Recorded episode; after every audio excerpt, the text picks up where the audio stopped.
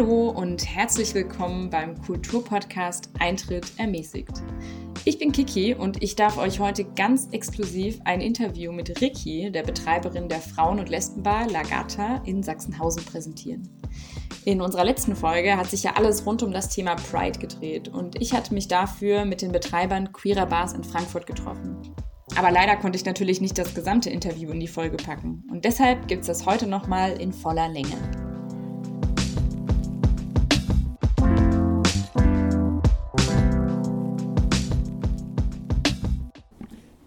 Mal, ich hock mich mal. Oder? Ja, du kannst da sitzen bleiben. Ja. Das Mikro ist ziemlich. Äh, Ja, du ist alles weg, was da rumsteht. Moment. Lauter Mist da steht. So, okay. Also. Ach, ich habe schon losgemacht. Perfekt. so, also ähm, ich würde einfach damit anfangen. Ich persönlich, äh, ich bin vor einem halben Jahr nach Frankfurt gezogen und ich habe halt noch, ich kenne fast nichts, vor allem von der queeren Bar-Szene hier. Und ich würde jetzt einfach dich fragen, wie würdest du mir als ähm, Person, die noch nie in deiner Bar war, Was? ja, Überraschung. Ähm, wie würdest du Lagata beschreiben? Von der Atmosphäre? Was, was kommen da für Leute hin? Was macht ihr abends? Tja, ich kann da nur darüber äh, dir das sagen, was meine Gäste meinen. Die sagen, es ist ihr Wohnzimmer. Es ist eine Gemütlichkeit da drin. Und ich habe auch in diesen 49,5 Jahren, wo ich das jetzt habe, wenig verändert. Mal neue Barhockereien oder noch mal ein bisschen an den Spiegel was gemacht. Aus dem einfachen Grund, wenn Mädels lange Jahre nicht da waren und die kommen rein, sagen sie, unser Wohnzimmer. Wie schön es ist noch so, wie wir es gekannt haben. Ist halt gemütlich. Ich habe eine Musikbox von den 70er Jahren bis zu den heutigen Zeiten. Die neueste Musik drin. Die können sie sich selbst auswählen, müssen kein Geld einwerfen in die Musikbox. Und das ist halt auch sehr schön. Ich habe überall Knapperzeug stehen, auf den Tischen. Das ist natürlich auch etwas, was ich persönlich gut finde, was ich auch sehr gern tue. Und naja, ist halt irgendwie gemütlich. Ist nicht sehr groß, aber es passen Leute rein. Wir haben also Faschingsdienstag, ist zum Beispiel ein Traditionstag. Vergangenes Jahr, Faschingsdienstag, waren 220 Mädels bei mir drin. So viele passen da rein. Eng gedrückt, eng gedrückt, aber so viel waren drin. Und ansonsten, ja, meistens ist sowieso nur am Wochenende, Freitag, Samstag was los. Wochentags ist es im Moment ein bisschen ruhiger. Und äh, meistens, äh, wenn da niemand da ist, mache ich dann auch meistens so um 23 Uhr dann zu. Und wochentags natürlich geht es bis morgens 4, 5.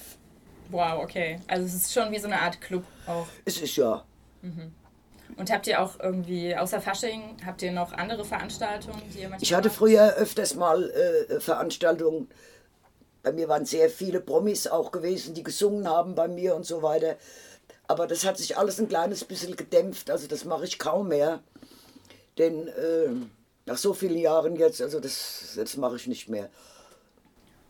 Was waren da für Promis da? Bitte. Was waren für Promis da? Kennt man die heute noch? Ja, ja.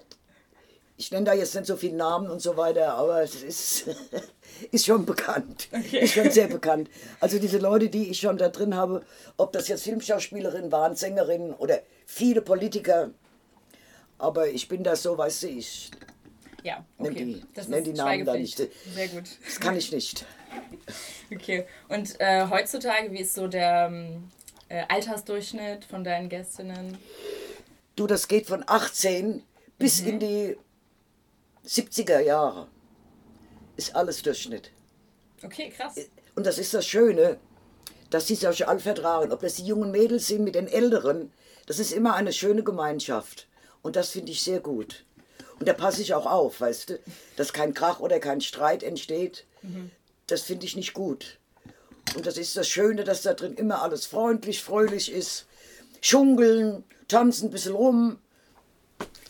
Cool. Also es klingt wirklich äh, nach einer richtig schönen Atmosphäre. Ja, Ähm, okay, eine andere Frage Ja. in die Richtung. Du, also du sagst ja, es ist ähm, ein Lokal für nur Frauen, richtig?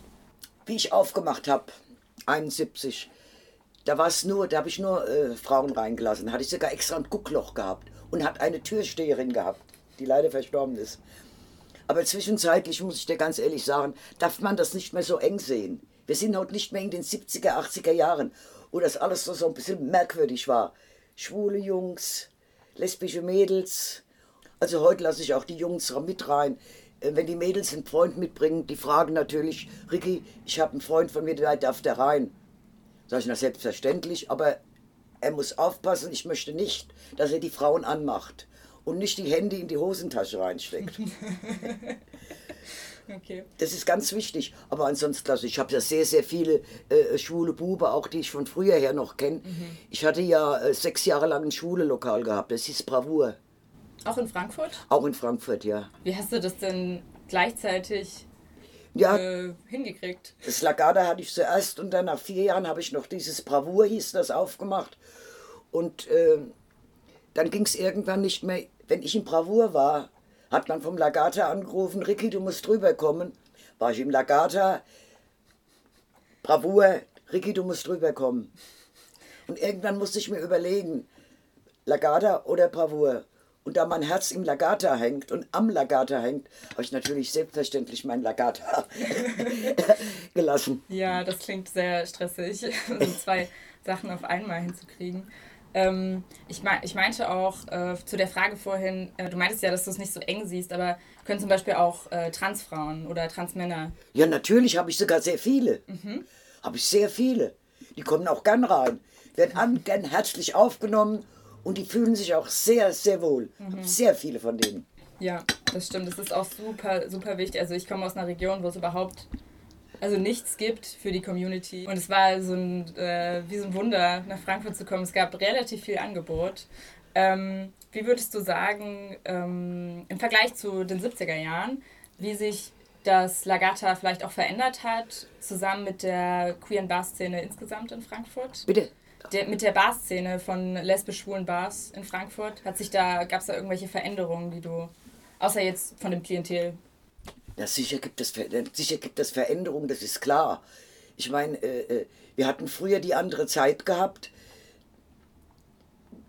Die waren anders da drauf als heute, das muss ich auch wieder sagen. Aber äh, Gott, eine Veränderung, es hat sich verändert. Im Grunde genommen, wenn ich so überlege,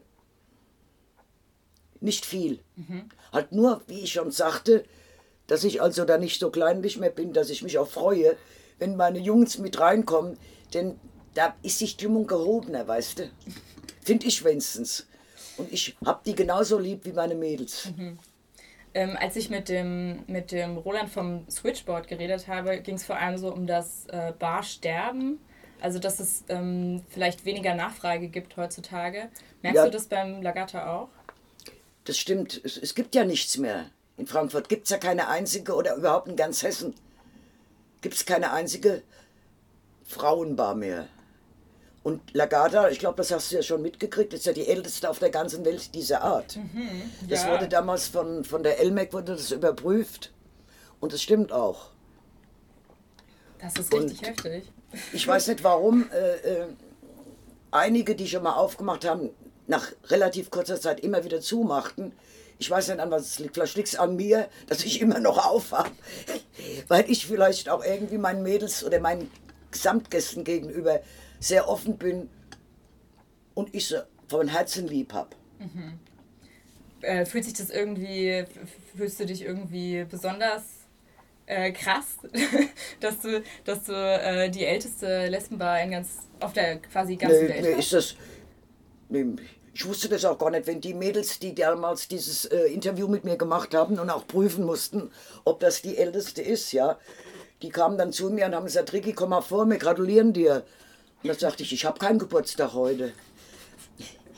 Nee, wir mussten prüfen, das ist tatsächlich die älteste, gleiche Besitzerin, gleicher Ort auf der ganzen Welt. Es gibt keine ältere. Das war für mich nur. Ja, haben sie mir halt gesagt, habe ich gesagt, das ist ja schön. Aber ich habe da nicht irgendwie jetzt so, so, so einen Bedarf, dass ich mich groß hinstellen muss. Das mache ich nicht. Nee. Also für mich ist das schon, also als ich das erfahren habe, ich war schon ziemlich so war schon ziemlich baff. ähm, genau, jetzt äh, vielleicht zu dem, ähm, zu der Zeit zurück, als du die Bar gegründet hast. Äh, hattest du ja gerade dein Studium abgeschlossen. Was habe ich da? Dein Studium. Ja, ja. Ja, ja ne, ich habe die erste, wo ich aufgemacht habe. Das war damals meine Freundin Elena. Mit der war ich damals befreundet, ist auch schon viele Jahre tot. Und die hat mich dazu überredet, da es in Frankfurt damals um die 70er Jahre auch keine Frauenbar in Frankfurt mehr gab. Und naja, hat die mich überredet und sie hat auch ein bisschen Erfahrung gehabt in der Gastronomie. Sie hatte in der Schwulenbar ab und zu mal mitgeholfen. Und ich hatte ja keine Ahnung von Gastronomie. Überhaupt nichts, ja. Und äh, hat die mich halt überredet. Und da war ich allerdings die ersten zwei Jahre, wie wir das dann aufgemacht haben, nur am Wochenende da. Da ich ja meinen Beruf hatte und danach eine tolle Stellung hatte. Mhm. Und irgendwann musste ich mich entscheiden, was machst du? Denn dann ging es nicht mehr mit Elena und äh, na, dann habe ich halt äh, meine Stelle, meinen Beruf da aufgegeben und habe mich im Lagata eingewöhnt und habe dann halt gesagt, okay, ich mache das Lagata zum Entsetzen meiner Eltern. Herrlich. War denn damals Frankfurt auch schon so bisschen das politische Zentrum von der äh, Schwulen- und Lesbenbewegung? Oder gab's, ähm, war das jetzt was, was irgendwie aufgeregt hat, äh, diese Bargründung? Oder war das was völlig Normales in Frankfurt? Nee. Um diese Zeit war das noch nicht normal. Wie ich vorhin schon sagte, da war das damals alles noch merkwürdig. Denn gerade in der Seehofstraße, wo es Lagata ist, das war damals, 71, war das noch eine ganz konservative Straße, wo nur fast alte Leute wohnten. Und für die war das natürlich irgendwie was Komisches, als sie auf einmal sahen, da ist ein Schild, Club Lagata, mit zwei Frauen drauf. Das war natürlich am Anfang auch. Da haben sie gesagt, was ist das, wie und so? Und haben natürlich dann auch gerätselt. Und einige meinten, ach ja, da gehen Frauen rein und da ist ein Schwimmbecken drin, die baden da drin nackt. Und irgendwann habe ich diese Leute, wenn sie vorbei sind, alle mal gesagt, ach komm doch mal rein und so weiter, ja. Und dann habe ich mich so mit allen angefreundet. Und heute in der Seehofstraße, die lieben mich alle. Egal wer da wohnt. Die kommen zu mir rein, die kennen mich, ist klar, nach fast 50 Jahren jetzt. Aber so am Anfang war das schon ein bisschen ein Schock. Was ist da jetzt? Was ist das? Was ist das? Eine Frauenbar? Was ist eine Frauenbar? Und äh, jetzt heute, ähm, dieses Jahr ist ja quasi dein 50-jähriges Jubiläum. Im September, ja. Mhm. Hast du schon irgendwas, also. Ich muss erst mal ja. abwarten, was überhaupt ist, wann ich wieder aufmachen darf. Das muss ich mal sehen. Natürlich äh, muss ich da schon was machen, denn ich habe ja sehr viele Anfragen, was los ist. Und ich glaube, 50 Jahre, äh, das ist schon eine Zeit, wenn man 50 Jahre was hat. Es, ich überlege manchmal, und dann denke ich, Mensch, Ricky, 50 Jahre. Das ist über ein halbes Leben. Ja.